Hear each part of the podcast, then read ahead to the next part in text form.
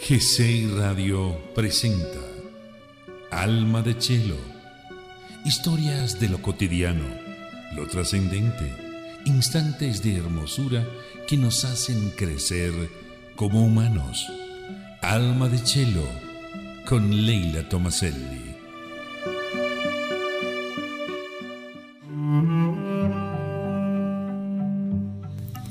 Muy buenos días, almas bonitas.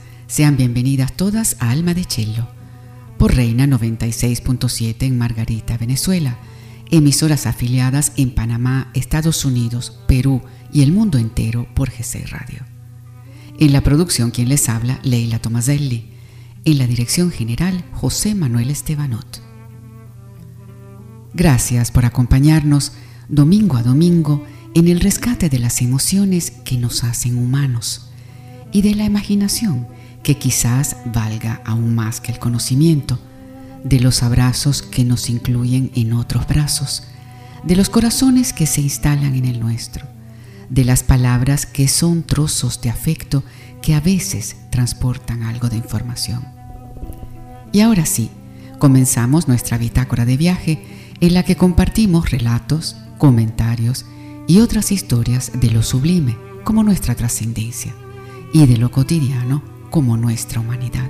Porque toda historia, toda vida, todo amor, queridos amigos, es un viaje en el tiempo y el espacio. Lo haremos a pie, sin premura, en bus, más cómodos, por aire o por mar, livianos de equipaje o con muchas maletas, con buenas botas o descalzos, ausentes de nosotros mismos, o con la mirada puesta en la meta o tal vez, como buenos viajeros, observándolo todo y siguiendo las señales. Hoy amigos, necesito honrar la casa, el lugar que habitamos, que es como la piel que nos cubre, la envoltura, el caparazón que envuelve nuestra intimidad, nuestro sueño y nuestro descanso. Pasé la mitad de mi vida entre solares, planos, muebles y jardines, viendo la casa desde afuera, como un abrigo para cubrirse de la intemperie y de la indiscreción, cálculo, cemento y columnas. Aunque Gaudí no hacía cálculo de estructuras porque su estudio de la naturaleza y su intuición le bastaban. Pero Gaudí era Gaudí. Tal vez ya sospechaba que la casa no es solo eso, columnas inclinadas y pináculos. La casa tiene alma, vida propia. Habla y palpita, se emociona, reacciona, se confiesa y es latido de todo lo que ocurre, testigo de todo aquello que hacemos o dejamos de hacer, gestos y actitudes. Y no es que lo intuya, lo sé, tengo pruebas. La casa busca en el recuerdo y nos cuenta su historia entretejida con la de aquellos que ya la han habitado y con las voces de los objetos que la pueblan. Tras el confinamiento, las casas han cobrado un insólito protagonismo. Son refugio y cárcel a la vez, escenario de reuniones familiares y santuario de lo más íntimo. Un espacio donde cabe el mundo entero. Muchos de los que antes pasaban en ella pocas horas apenas si la usaban como un hotel, la han redescubierto. También hay quien pensaba venderla pronto, pero ahora, tras la estrecha relación uterina, ha vuelto a enamorarse y le costará abandonarla.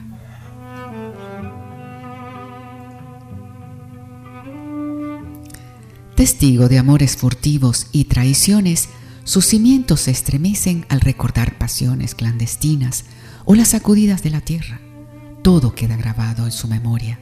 La casa asiste a la existencia de las personas que la habitan cuando su vida exterior rima con su vida interior, en su estado más espontáneo y natural, sin máscara ni simulación posible, porque en casa no actuamos, nuestra alma pasea desnuda, y entonces en el idioma callado de sus muros se siente la frescura, brilla con luz propia pero también asiste a lo que otros moradores tratan cuidadosamente de ocultar al resto del mundo cuando saben que nadie los mira.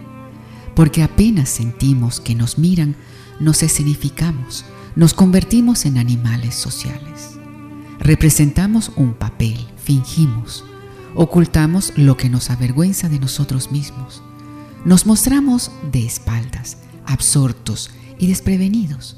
Y es cuando nuestra vida exterior disiente de nuestra vida interior.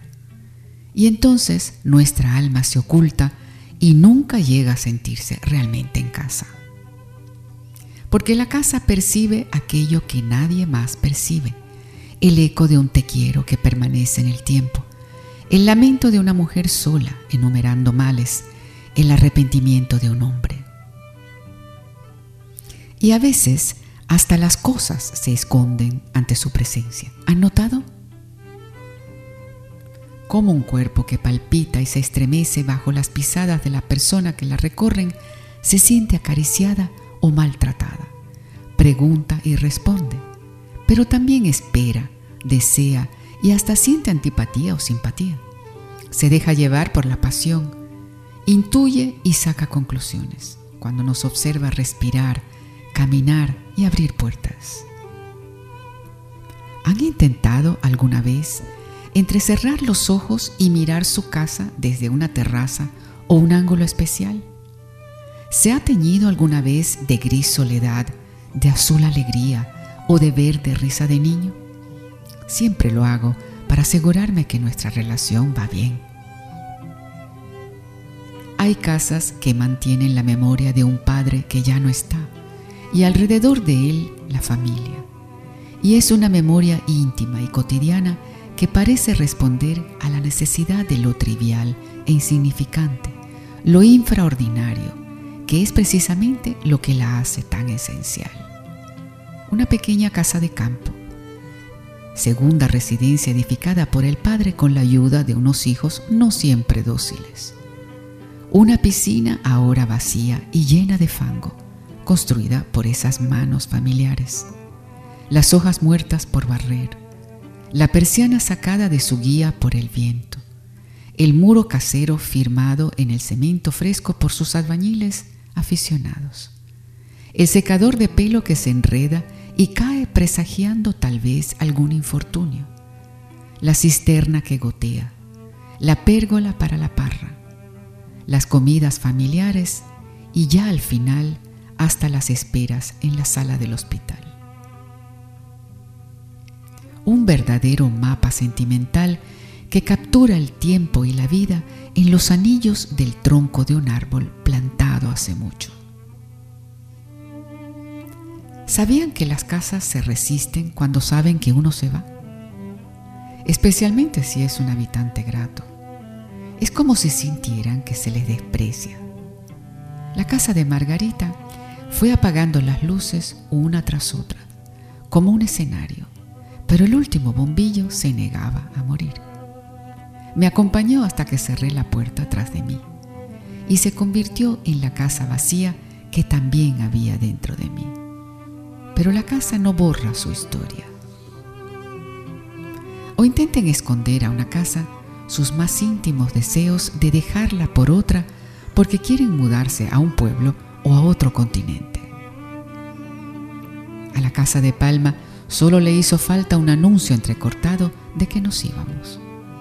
Me despertó con un ruido de agua que empapó un mueble antes de que naciera una cascada y llegara hasta mis pies.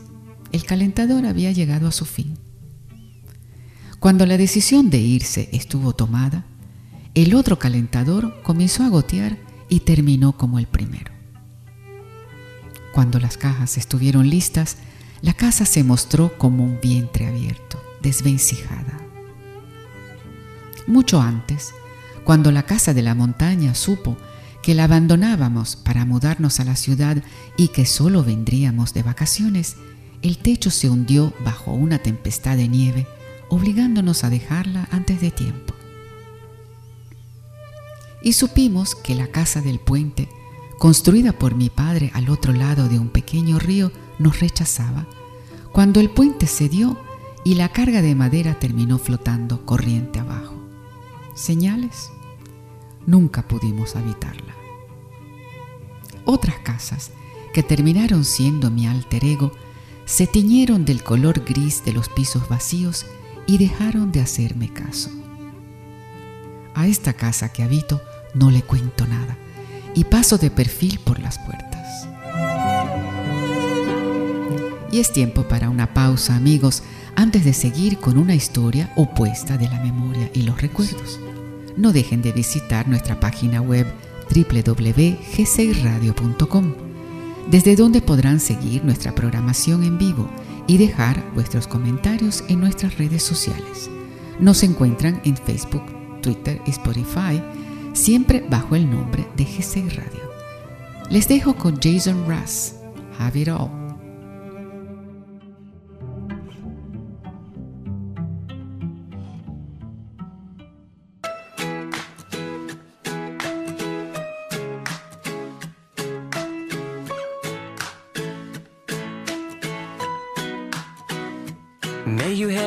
Auspiciousness and causes of success. May you have the confidence to always do your best.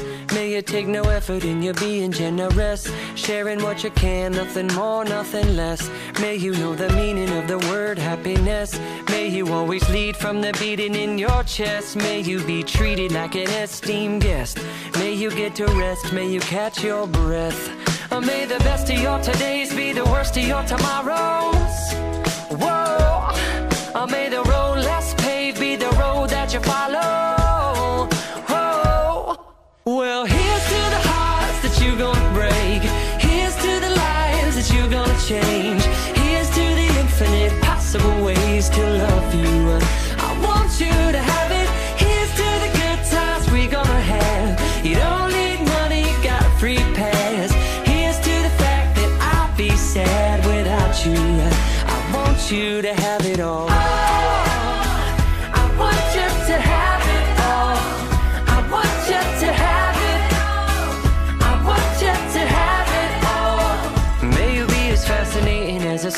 May you keep the chaos and the clutter off your desk. May you have unquestionable health and less stress. Having no possessions, though immeasurable wealth. May you get a gold star on your next test. May your educated guesses always be correct. And may you win prizes shining like diamonds. May you really own it each moment to the next. Or may the best of your todays be the worst of your tomorrows. Whoa. Or may the road less road that you follow. Oh, well, here's to the hearts that you're gonna break. Here's to the lives that you're gonna change. Here's to the infinite possible ways to love you. I want you to have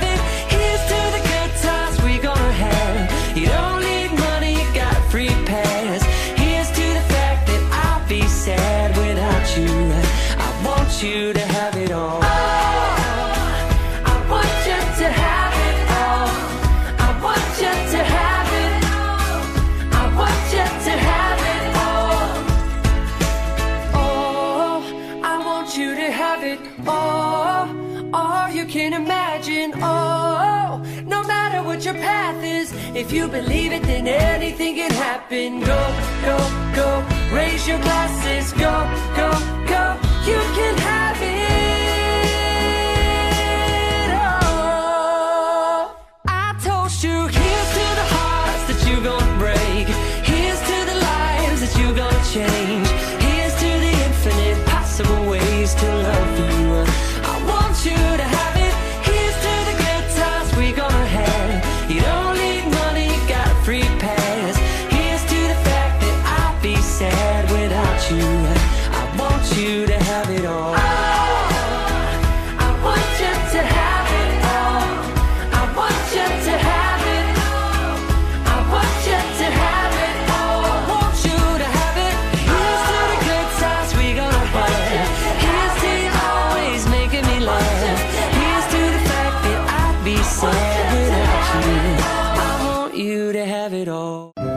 Escuchas a Leila Tomaselli y su Alma de Chelo en G6 Radio. Pequeños trazos de vida que son coágulos de ternura se han colado en nuestro día a día confinado para mostrarnos cuán huidiza y esquiva puede ser la verdad. La historia real de un alemán de 80 años radicado en Vigo que durante el confinamiento creyó que los aplausos sanitarios eran para él y su violín, me dejó tocado. Me fui a dormir y solo podía pensar en qué estaría imaginando él cuando salía a tocar, dónde viajaba, qué película veía, qué sensaciones tenía. Por la mañana me levanté y escribí el guion, confiesa Jordi García, también director de Herman, un corto animado difícil de describir porque ¿cómo encajar las emociones en el molde de las palabras? Un par de cejotas negras y boscosas resguardan los ojos cerrados de Herman mientras ensaya en su camerino minutos antes de presentarse ante el teatro atestado de público.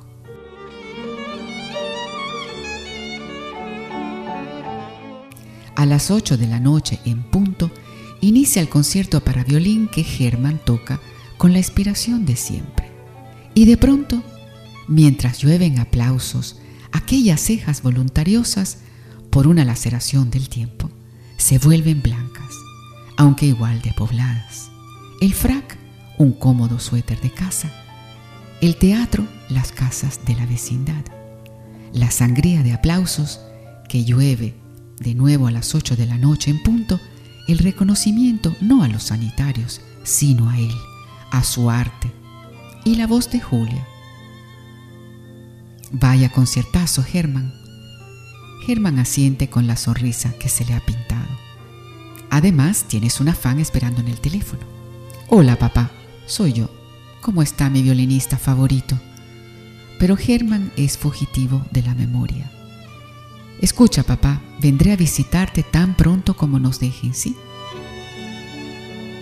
Las imágenes del violinista de entonces y de ahora, toda esa ternura sin adornos, amontonada en un balcón, se asolapan y nos entra un fresquito al imaginar que las noches de Germán aún están vivas porque esconden aquellas noches lejanas y teatrales.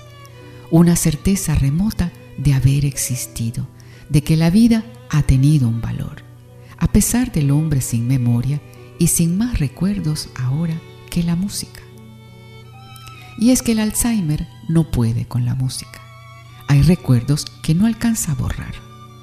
Le llaman música autobiográfica y es aquella que nos ha acompañado durante los momentos más prodigiosos de nuestra existencia.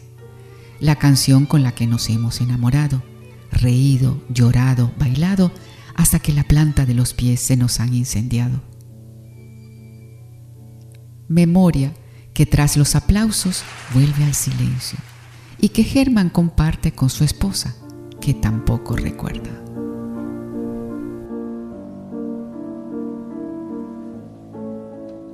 Pero luego están quienes tienen recuerdos bonitos y no les importa venderlos por dinero.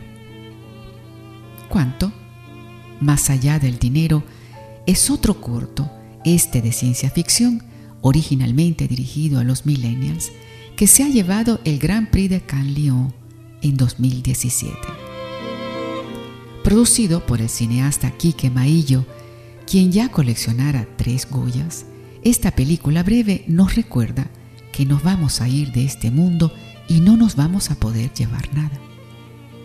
Que de lo que se trata es de vivir poniendo en equilibrio la relación entre el dinero y las experiencias, entre otras cosas. En un futuro en el que comprar y vender experiencias es posible, Lucía puede ganar mucho dinero al vender sus vivencias personales, pero pierde sus recuerdos para siempre. Un tema inquietante. ¿Seríamos capaces de vender nuestros recuerdos y renunciar a ellos para siempre? Cuanto más únicas las experiencias hayan sido, más valor tendrán.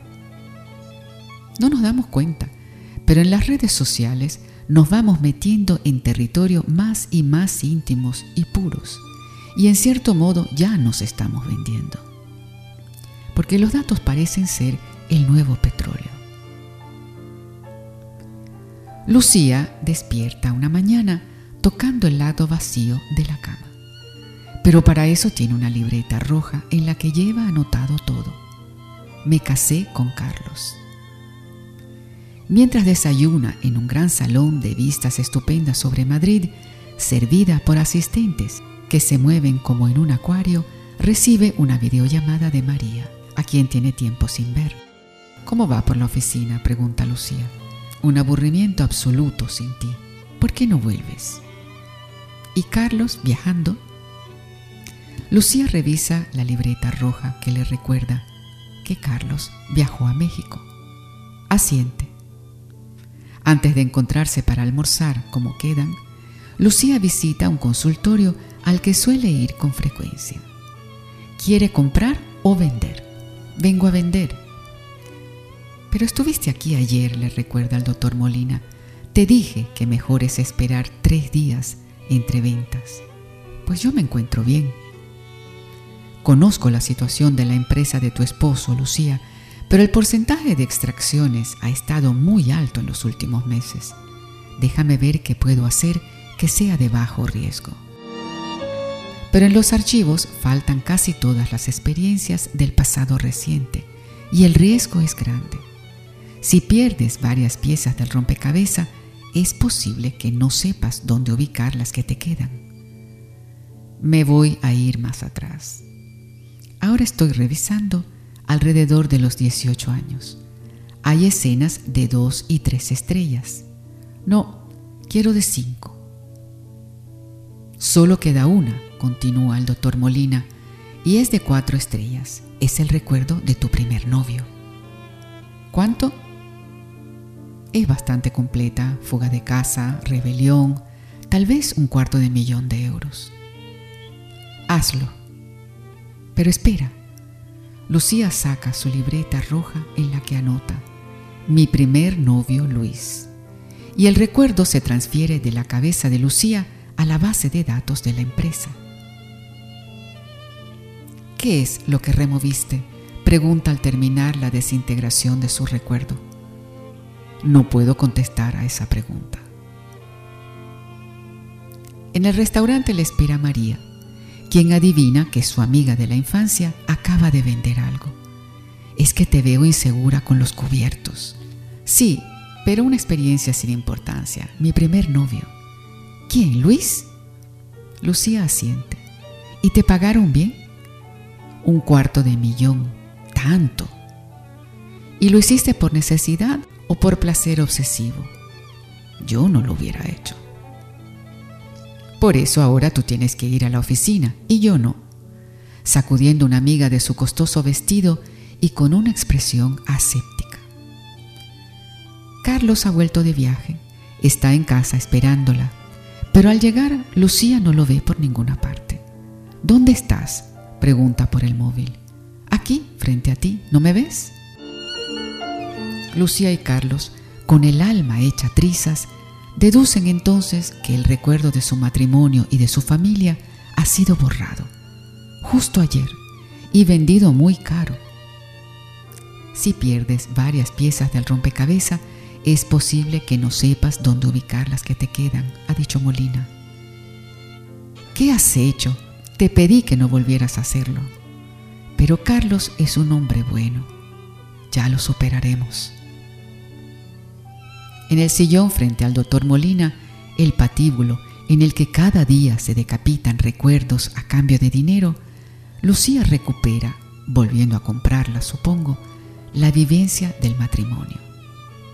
Y el llanto de un bebé nos alivia el alma y la de Lucía, por la cara humana que vuelve a tener y el fondo traslúcido que recobran sus ojos haremos otro espacio para la música, queridos amigos, antes de contarles la historia grande que es la pequeña, grandísima historia de una amistad.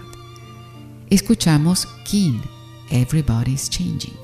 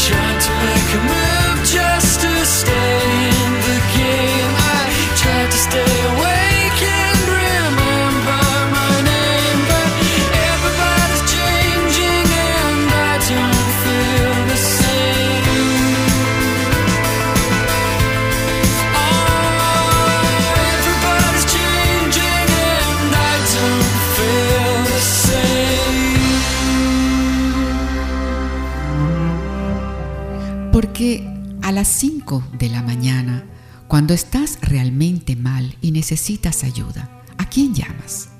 No llamas a tus padres, ni a los colegas, ni a los conocidos. Llamas a un verdadero amigo y los nombres que te vienen a la memoria no son muchos. De eso va la película, de la amistad. Qué bueno que viniste, recibe en la puerta de su casa Julián, Ricardo Darín, a Tomás, Javier Cámara, un chico Almodóvar en su momento, ambos de altura protagónica. No habrás venido para convencerme de nada, ¿no? Porque te devuelves ahora mismo para Canadá. Tomás ha salido en la madrugada de Toronto, donde es profesor de la universidad, para una visita de cuatro días a su amigo de la infancia, cuyo final parece cercano, y Julián ansía que sea inminente. Dirigida por Chess Guy, Truman, un dramedia, mitad drama y mitad comedia, que en 2016 ganó cinco Goyas, es el diario del último encuentro entre dos amigos y un perro, grande y viejo, Truman, compañero inseparable de su solitario dueño, Julián, prestigioso actor teatral argentino que en su día decidió exiliarse en Madrid. La presencia de Tomás va a servirle de catarsis, aunque Julián, ante la perplejidad del amigo, no piensa rectificar el deseo de poner fin a su itinerario de vida, siempre y cuando encuentre un hogar de confianza para su perro fiel. ¿Tenemos presupuesto? Lo que quieras, responde Tomás. Tomás, convertido en la sombra de Julián por esos cuatro días que son únicamente de los dos y de Truman, lleva la situación áspera por demás con un nudo en la garganta. Lo único que importa en la vida es el amor las relaciones, la familia, la amistad, tú y yo, Truman y yo. ¿Sabes lo que aprendí de ti? Que nunca pedís nada a cambio. Jamás pasás factura. Sos generoso. Yo no. Y yo aprendí de ti a ser valiente, como ahora. Ya solo por esto valió la pena que vinieras del Polo Norte. Para el médico que le espera con cara de sufrimiento ajeno, no tiene sino una respuesta. Vine para decirle que no pienso volver, doctor. Voy a morir, haga lo que haga, ¿no? Sí. ¿Para qué seguir entonces? Para ganar tiempo. Tomás insiste un poco. Le parece inaudito no intentar alargar su vida, pero es una decisión tomada. ¿Cómo despedirse por siempre de un amigo íntimo? ¿Qué decir en ese último encuentro? ¿Hay algo no expresado que no se sepa o intuya? Con esta premisa, a esta honda y abismal historia le quita hierro la ironía y un poco de sarcasmo.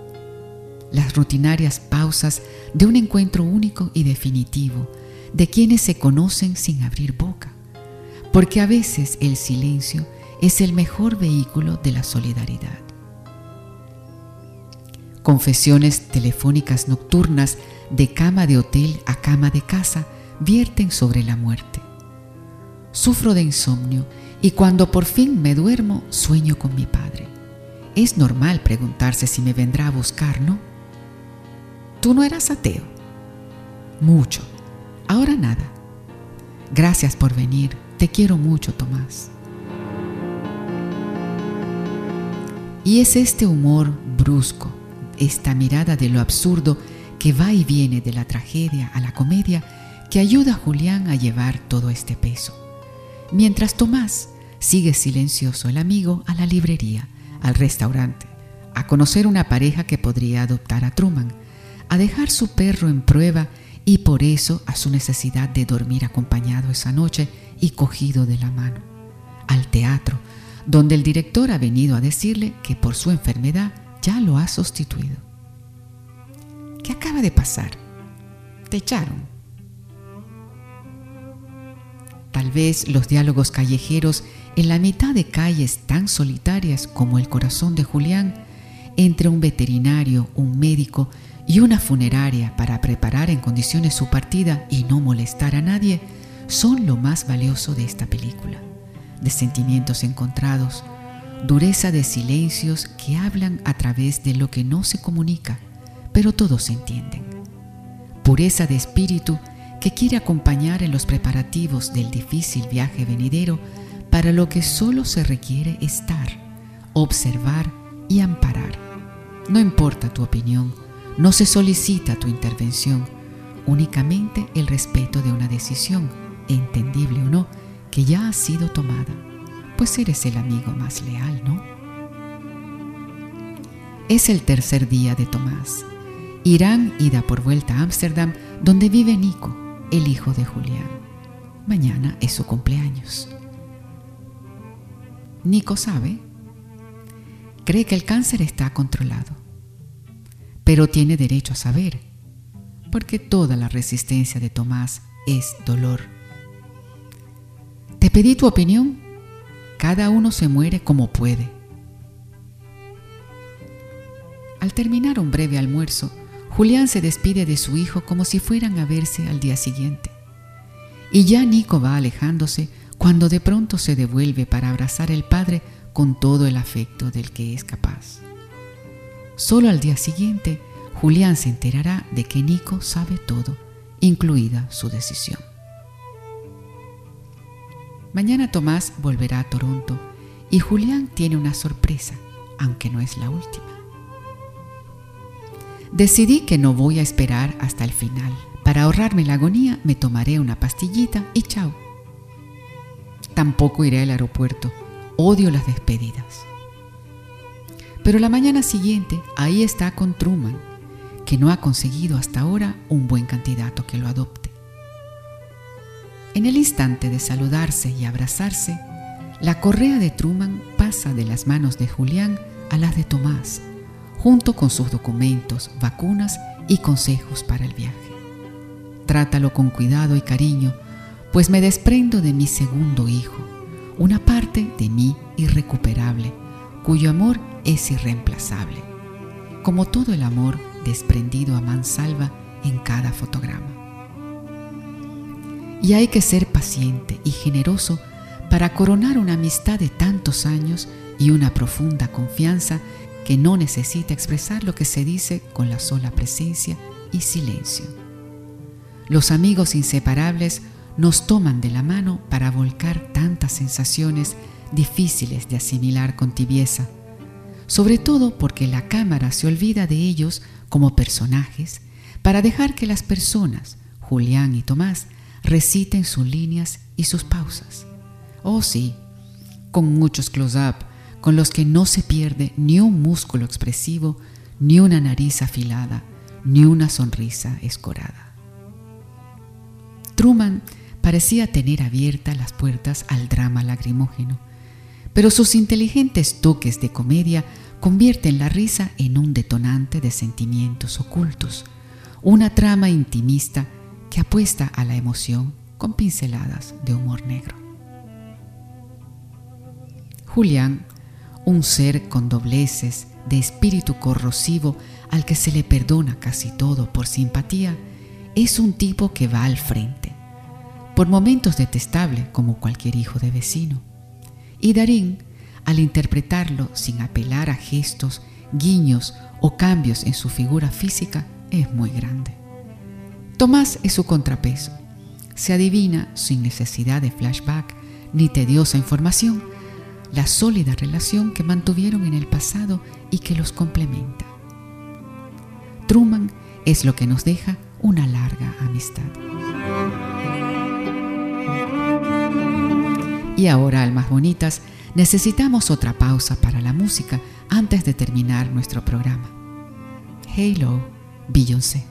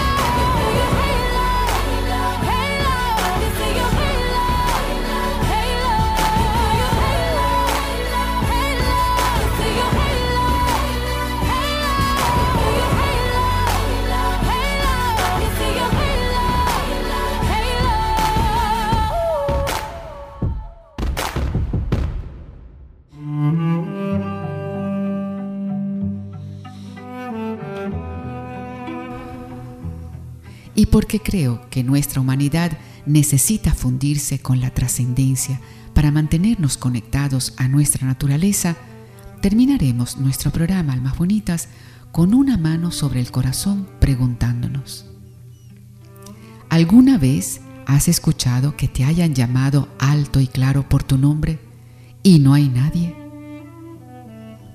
Sucede cuando duermes o estás muy absorto cuando te encuentras completamente solo en la habitación o en la casa.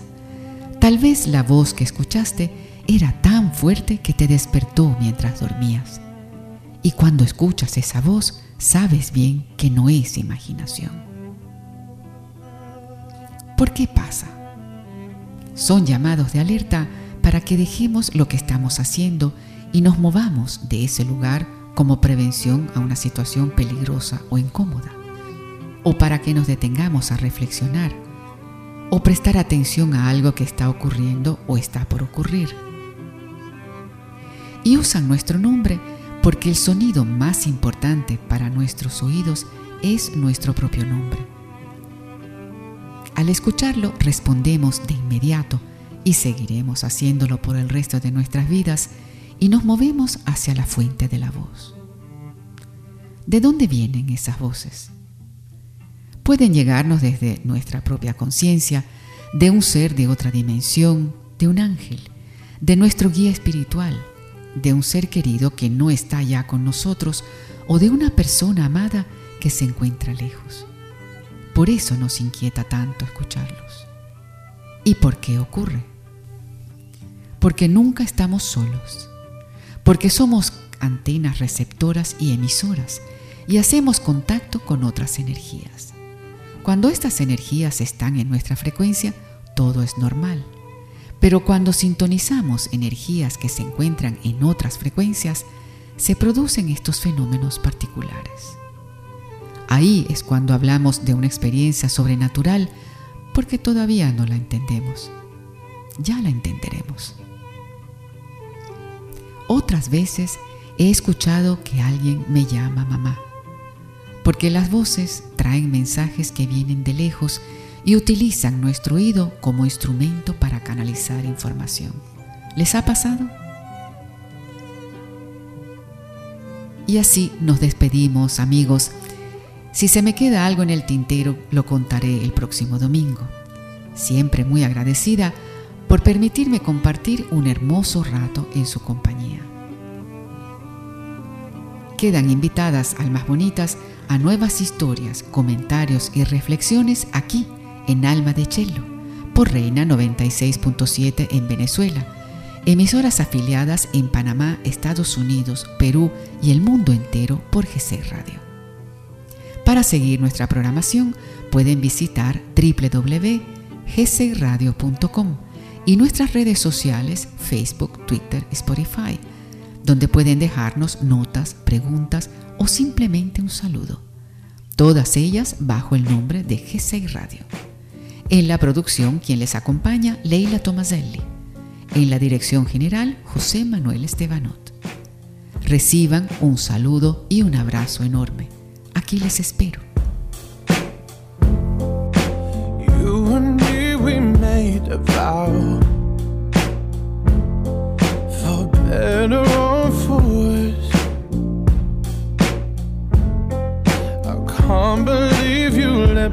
Me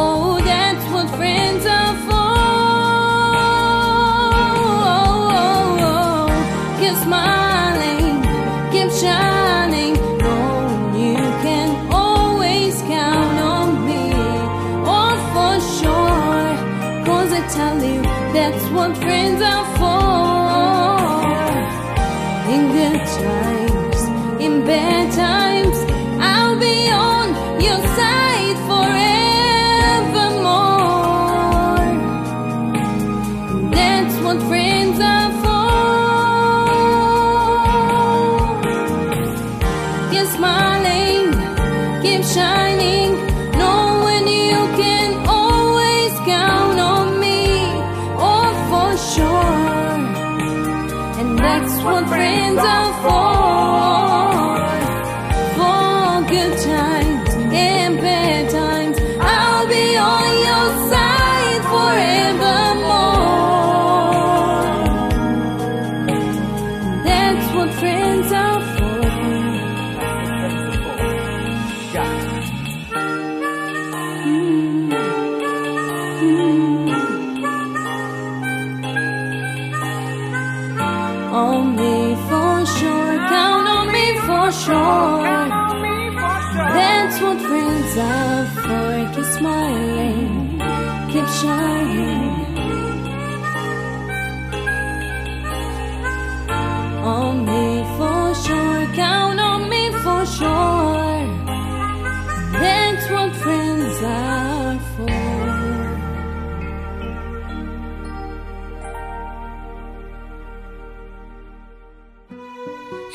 Radio presentó Alma de Chelo, historias de lo cotidiano, lo trascendente, instantes de hermosura que nos hacen crecer como humanos.